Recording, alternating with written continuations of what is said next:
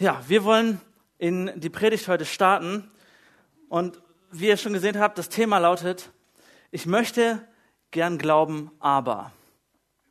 Es gibt viele Situationen, wo Leute sagen, na, ich glaube nicht wirklich an diesen Gott, aber es, ich habe so meine Fragen. In meiner Kindheit, in meiner Jugendzeit, ähm, man hat sich nicht so detailliert über den Glauben ausgetauscht, aber es gab Situationen, wo Leute gesagt haben, ja, ich, ich würde gern glauben, ich glaube, da könnte etwas Höheres sein, irgendein Wesen, etwas, aber ich glaube nicht wirklich dran.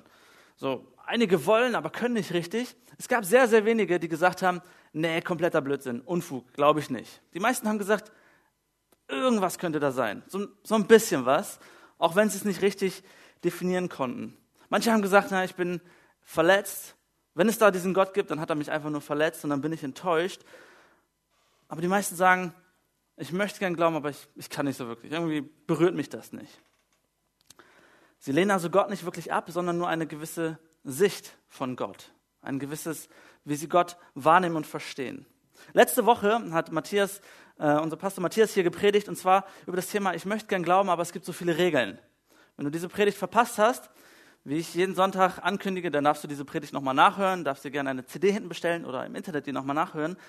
Es geht nämlich im Glauben gar nicht so sehr um Regeln, sondern darum, dass Gott uns einen Sinn gibt.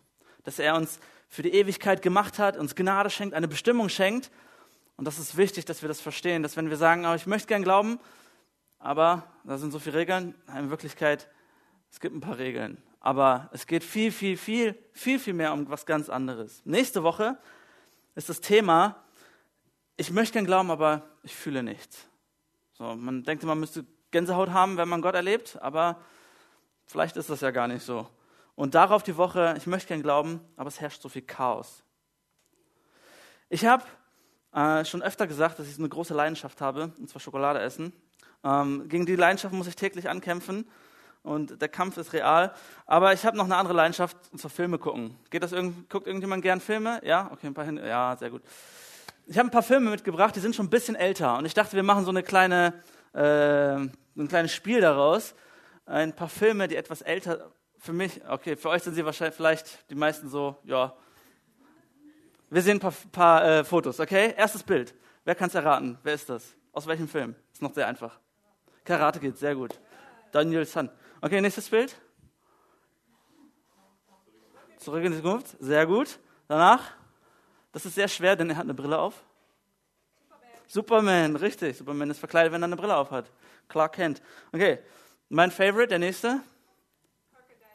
Oh, hast du, hast du mein Predigtskript gelesen? Krokodil Dandy. Ich wollte immer wie der sein, mit so einem coolen Hut, Krokodilzähne und so. Naja, nie was draus geworden. Äh, und der letzte, Forrest Gump. Das Leben ist wie eine Tafel, nee, wie eine Pralinenpackung. Oh, so, so ungefähr. Diese Filme, als ich sie im Fernsehen gesehen habe, ihr erinnert euch vielleicht auch dran, da wusste man, wenn der Film im Fernsehen kommt, da muss man vor dem Fernseher sitzen. So, entweder du Du bist dabei, du, du guckst ihn oder du hast den Anfang verpasst. Du weißt, der Film läuft nur heute und wenn du ihn jetzt nicht siehst, dann kommt er vielleicht in einem halben Jahr nochmal und dann irgendwann später kamen Videos und DVDs, aber du wusstest, du musst ihn gucken. Und wenn die Pause kommt, okay, die Pause oder die Werbung, die muss man durchgucken, man holt sich nochmal schnell Chips oder geht auf Toilette, aber dann entweder du guckst ihn jetzt oder nie wieder. So, hat sich mittlerweile geändert, aber damals war das so. Worauf ich hinaus möchte, im Vergleich zu heute, diese ganzen Filme, die kriegst du auf Netflix, auf Amazon Prime, auf iTunes und ich liebe es. Ich habe zu meinem Geburtstag wieder so einen iTunes-Gutscheingeschenk äh, gekriegt und ich weiß schon, welche Filme ich da äh, mir kaufen werde, weil man die Filme dann immer schön da hat. Amazon Prime, man bezahlt und man bekommt immer alles sofort. Das ist das, worum es mir heute geht, um dieses sofort. Wenn ich auf Netflix, so ein Videoportal, klicke, dann habe ich die Filme immer sofort. Ich muss nicht warten, bis sie im Fernsehen kommen, ich muss mich nicht zu einer bestimmten Uhrzeit vor den Fernseher setzen, sondern immer sofort lieferbar. Alles ist jetzt und schnell da.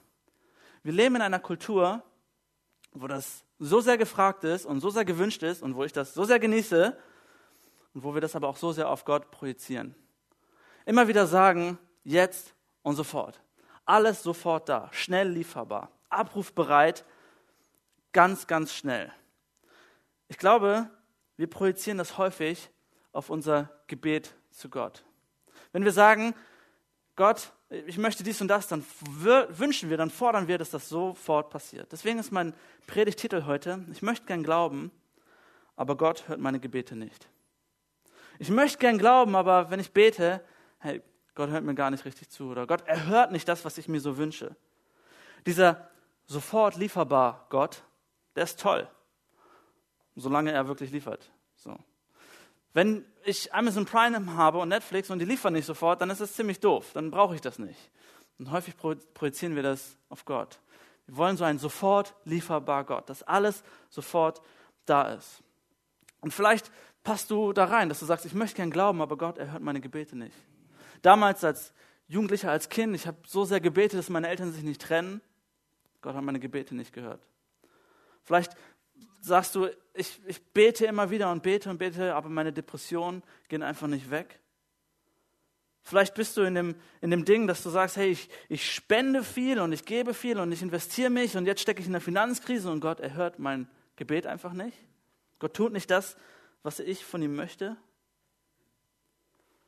Wir wünschen uns so gern, schwanger zu werden oder ich wünsche mir einen Partner oder was auch immer und all, bei allen anderen klappt es, nur bei uns nicht.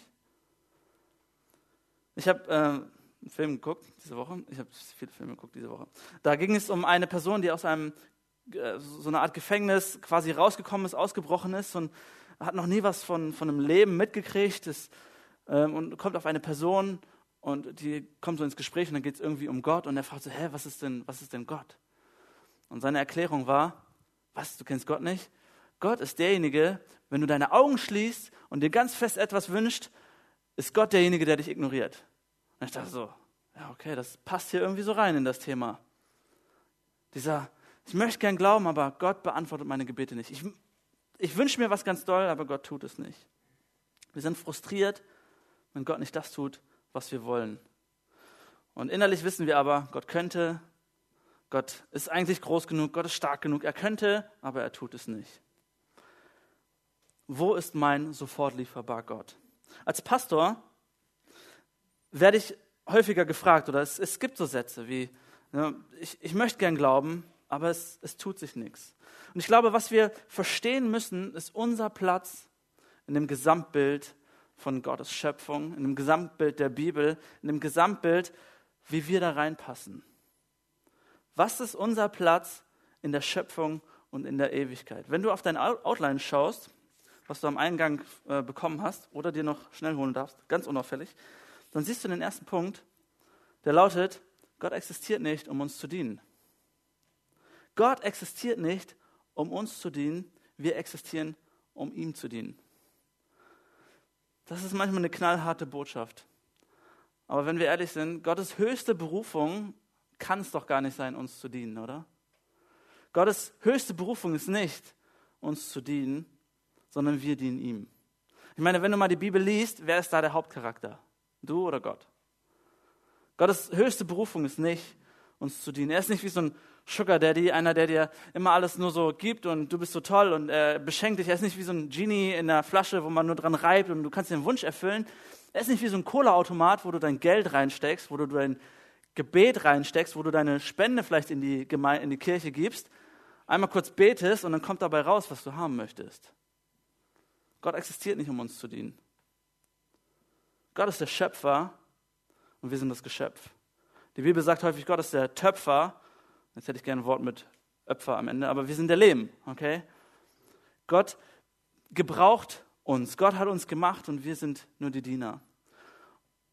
Und das ist schon der Kernsatz, die Kernbotschaft gleich zu Anfang. Den sofort lieferbar Gott gibt es nicht. Das ist eine harte Botschaft und vielleicht muss der ein oder andere sein Leben jetzt nochmal überdenken und einige Verhaltensmuster und Wege überdenken. Den sofort lieferbar Gott gibt es gar nicht. Das ist wie ein Weihnachtsmann, den gibt es gar nicht. Was gibt es dann? Wer ist Gott dann wirklich?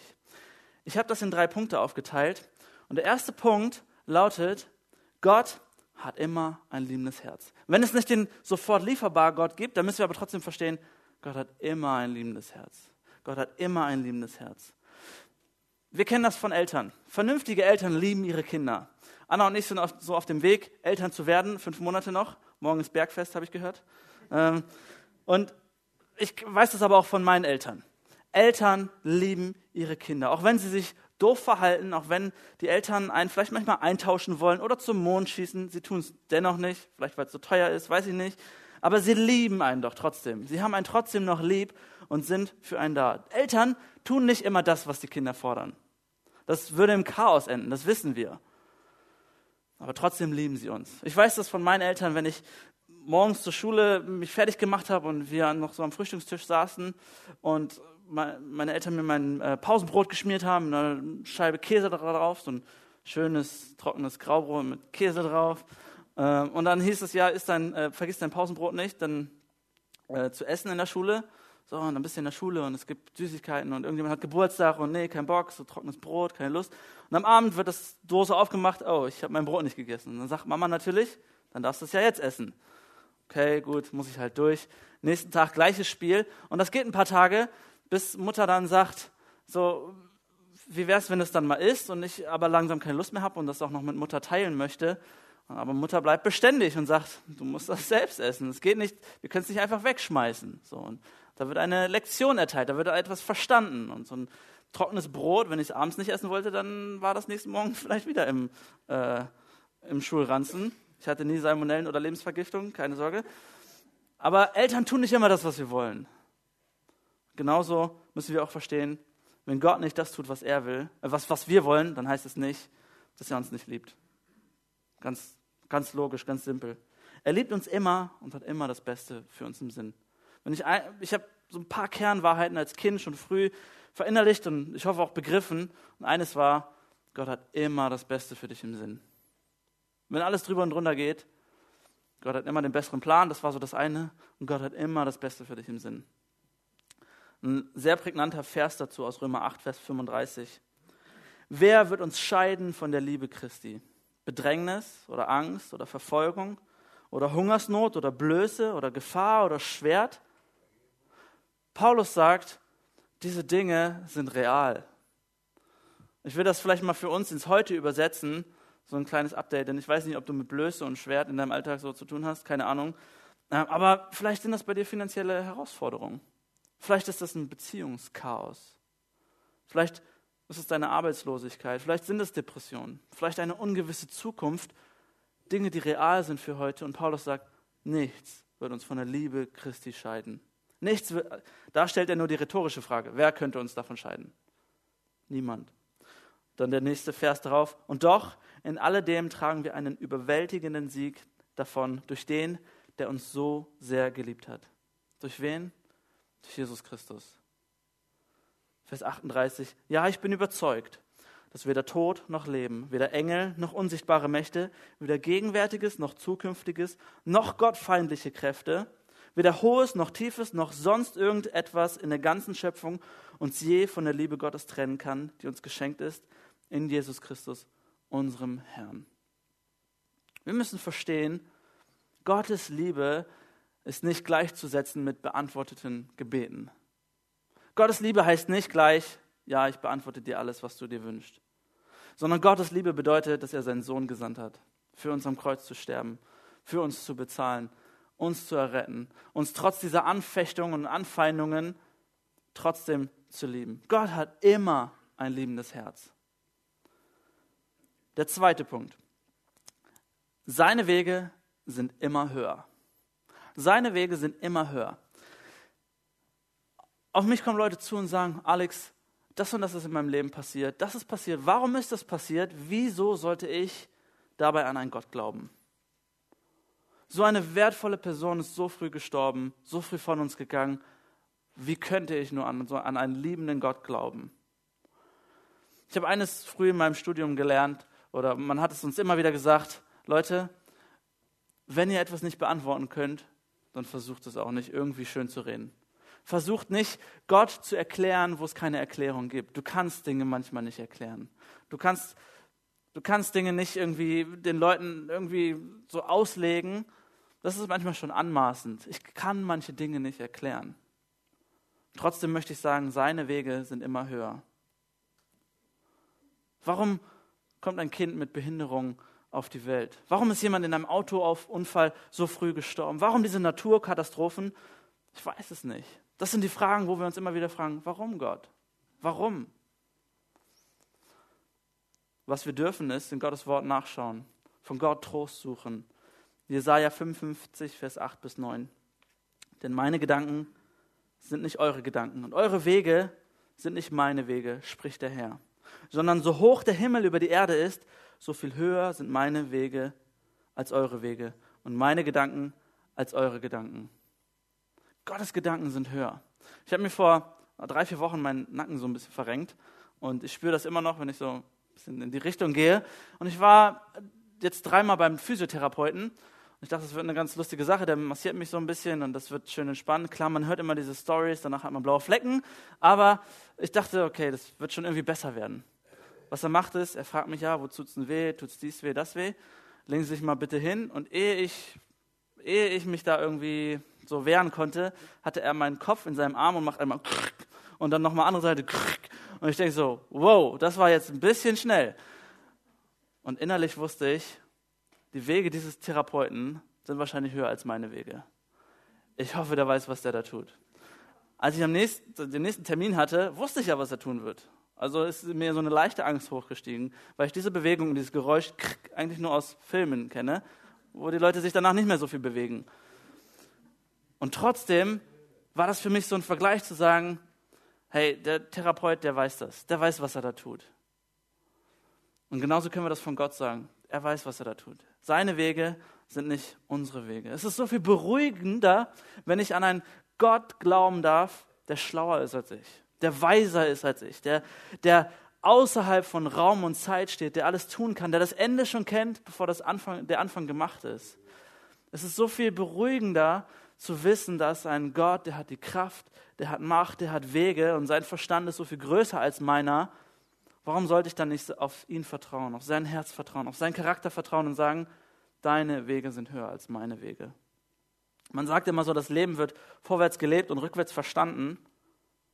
So ist es dann auch manchmal.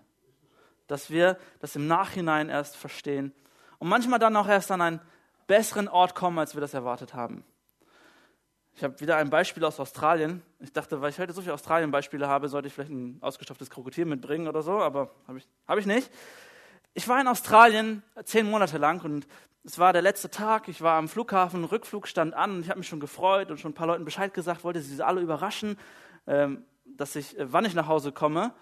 Ähm, und ich bin da am Flughafen in Perth, kleiner Flughafen, und ich sehe schon die Maschine. Haben wir ein Bild von der Maschine? Ja, ne? Das macht man ja so am Flughafen. Das sind schon beeindruckende Geräte. So, das ist der war jetzt nicht so groß. Aber Malaysian Airline war das und ich freue mich so drauf, ja, gleich da einsteigen und dann geht es zurück nach Hause und Freunde besuchen und so. 24, Stub, äh, 24 Stunden Flug wird okay und so. Und dann sitzen wir da drin und du merkst, wenn ähm, die Stewardess zweimal hintereinander ähm, die Erdnüsse verteilen, dass irgendwas falsch ist. So, das ist nicht, weil sie zu viel davon haben, sondern weil sie dich irgendwie so ein bisschen hinauszögern wollen. Und die kamen zweite und dritte Mal, Getränke gab es auch schon und man denkt so, was ist hier los?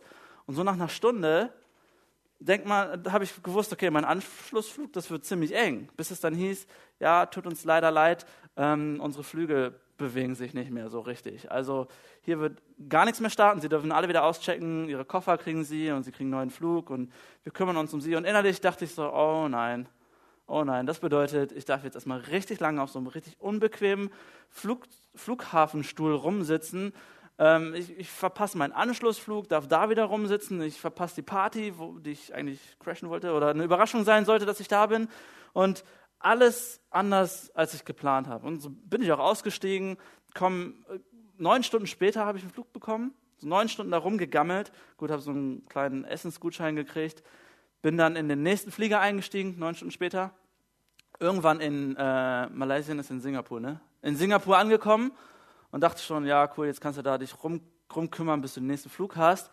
Und dann steht da so ein freundlicher Typ mit meinem Namen, Alexander Blum, und äh, sagt, sagt so, ja, Sie wollen nach Deutschland? Ja, ja, okay, gut. Dann kommen Sie bitte mit. Äh, Sie kommen jetzt erstmal in das Fünf-Sterne-Hotel, sehen wir da. Fünf-Sterne-Hotel, Sie können erstmal richtig schön aus, auspennen, duschen, äh, was Schönes essen und so. Und ich dachte innerlich, yes, es gibt nichts Besseres, als auf einem 24-Stunden-Flug irgendwie eine coole Pause darin zu haben, sich mal richtig zu duschen, auszupennen, zweimal fünf Sterne essen zu kriegen und sich besser an diesen Jetlag zu gewöhnen.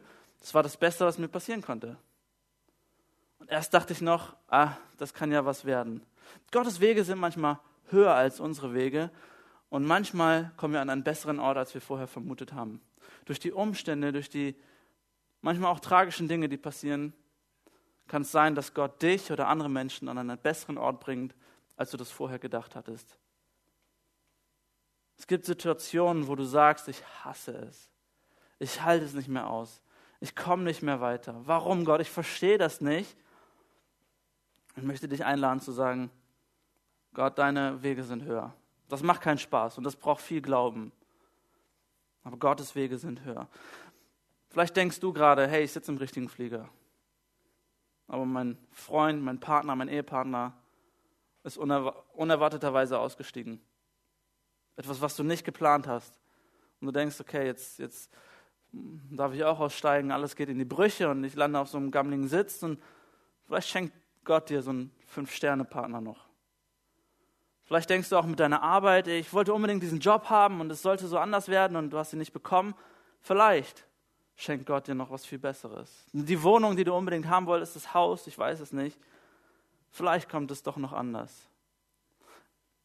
Wir waren diese Woche im, äh, bei der Frauenärztin und ein paar Untersuchungen gemacht und ich habe da durch so ein Buch geblättert. Und da war ein Buch, wo es um Väter geht, die ähm, Kinder mit Trisomie 21 äh, bekommen haben. Und ich habe mir die Storys so durchgelesen und einer nach dem anderen beschreibt, wow, was war das für ein Schock und mein Leben hat sich total verändert und ich wusste nicht weiter. Und du hast nur, nur zwei Zeilen weiter gelesen und dann haben sie gesagt, und das ist die beste Freude, die mir je in meinem Leben passieren konnte. So ein Glück, dieses Kind zu haben und mehr Freude konnte gar nicht passieren. Trotz dieser Krankheit oder der unerwarteten Situation, es kann gar nicht mehr besser werden.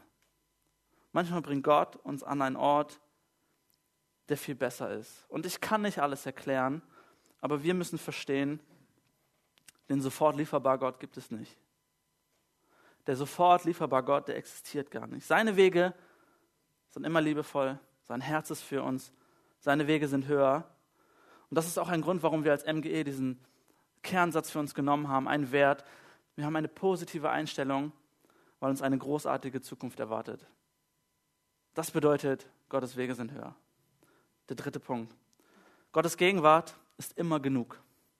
Gottes Gegenwart ist immer genug. Gottes Gegenwart ist das, was wir brauchen. Ich weiß nicht, in welcher Lebenssituation oder in welchem, äh, welcher Beziehung du zu Gott und Jesus stehst, wie weit du bist.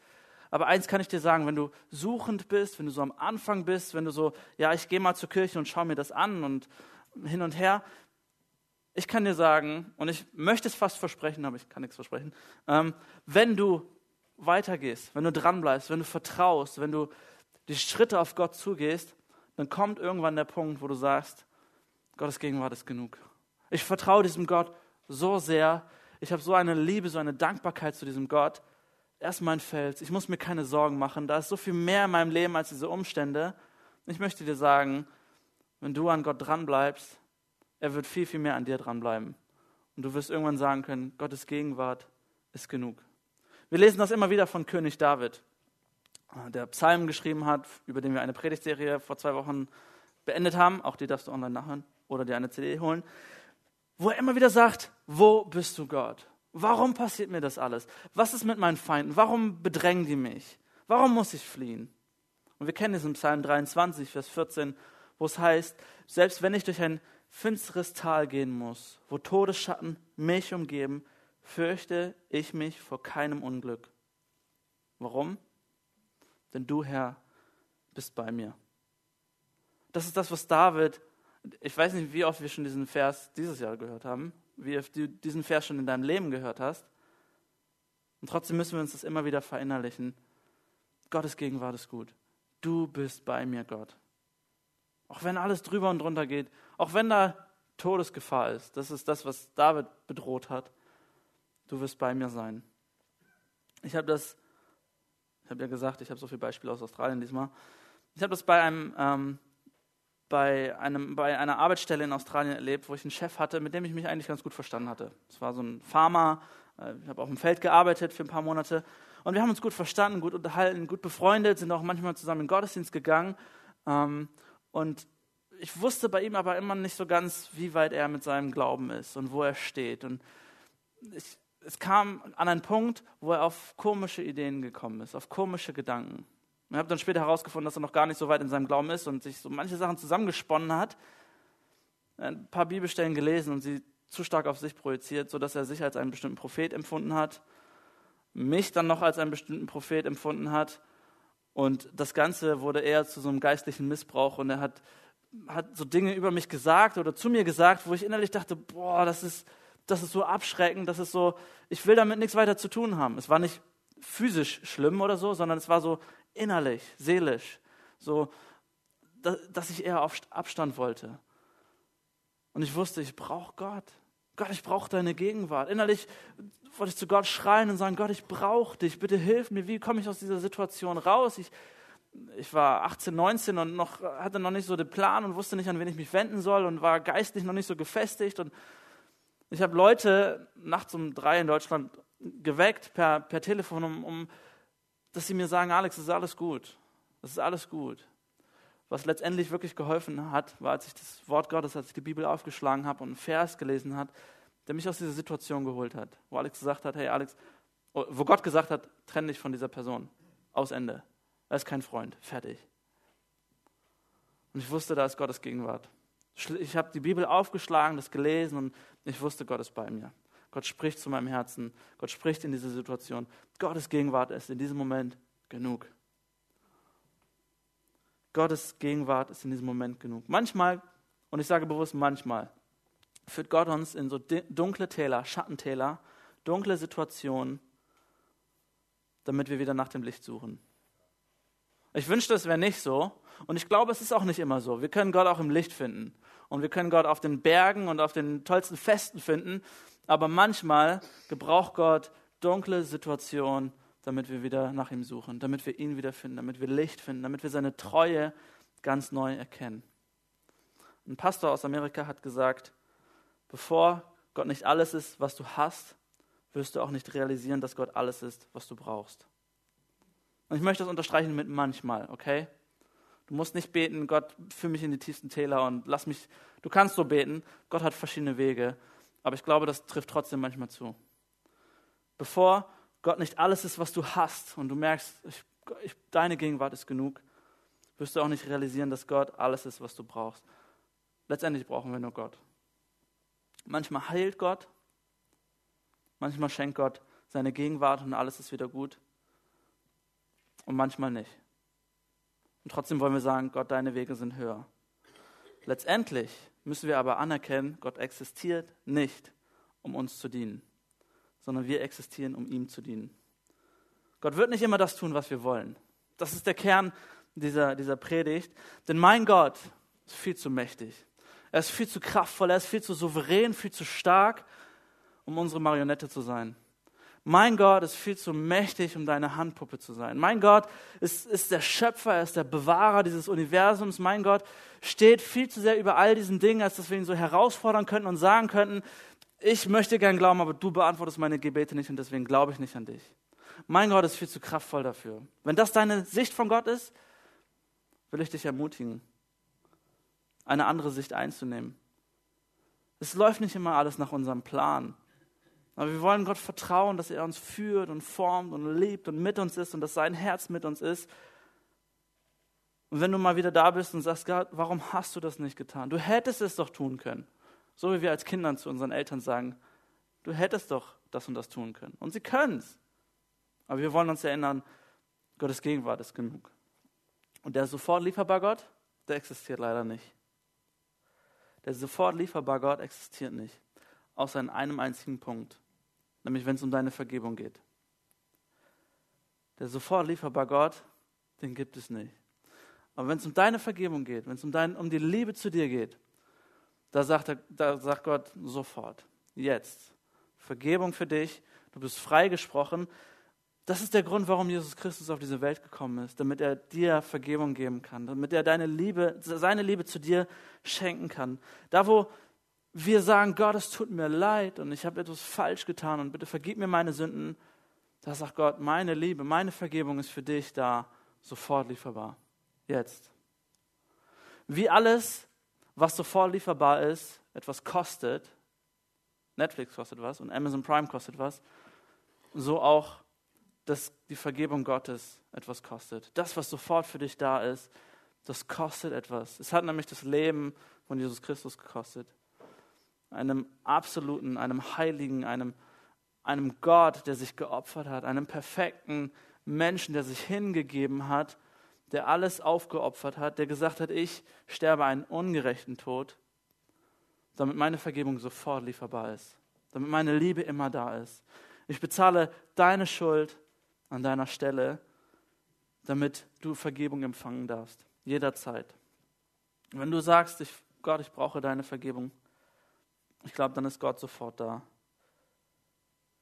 Ich möchte dich einladen, wenn du in dieser Situation bist, dass du sagst, ich lehne Gott ab, weil er meine Gebete nicht erhört, dann hoffe ich, dass diese Predigt dich ein bisschen herausgefordert hat, zu sagen, okay, ich lege diese, dieses falsche Bild ab. Es ist letztendlich ein falsches Bild von Gott, eine falsche Vorstellung. Denn die Wahrheit ist, Gott ist immer liebend. Seine Wege sind immer höher. Und seine Gegenwart ist das Beste, was dir passieren kann. Auch wenn er nicht deine Gebete alle erhört. Ich möchte mit uns beten.